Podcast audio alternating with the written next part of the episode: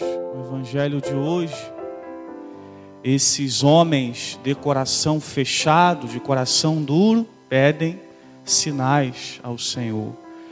Jesus nos ensina que antes de estarmos dispostos aos seus sinais, precisamos estar dispostos à conversão, ou seja, à mudança de vida. Por isso que ele chama a atenção a respeito do profeta Jonas, faz uma comparação. Jonas é o profeta da penitência e da conversão.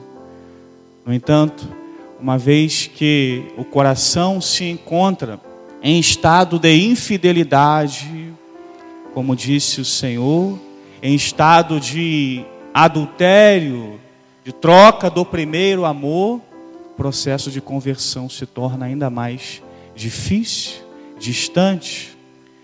Esta geração, como o Senhor falou aqui, pode ser comparada também com a nossa, que escuta a palavra, que escuta e visualiza os sinais e continua ainda de coração duro, distante do Senhor. Assim como o povo, por exemplo, da primeira leitura que escutamos do livro do Êxodo, mesmo diante das maravilhas, mesmo diante dos sinais de Deus, o povo ainda deseja voltar para a vida velha.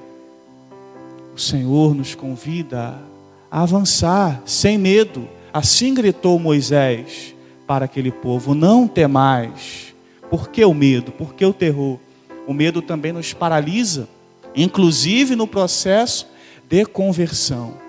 Jesus hoje nos pede esse passo firme na fé, essa disposição interior, radical, para deixar para trás, de fato, aquilo que é velho em nós, aquilo que nos impede de ser mais de Jesus.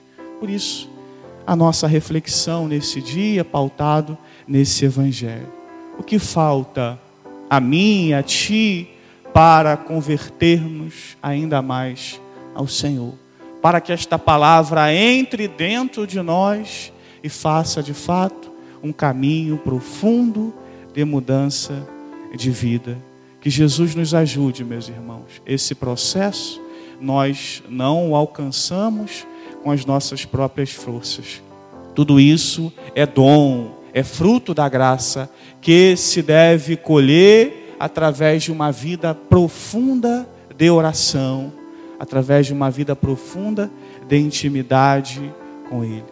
Que Jesus nos dê a graça de a cada dia estarmos ainda mais distante destas realidades difíceis, destas realidades que nos impedem de sermos homens e mulheres mais do. Louvado seja nosso Senhor Jesus Cristo.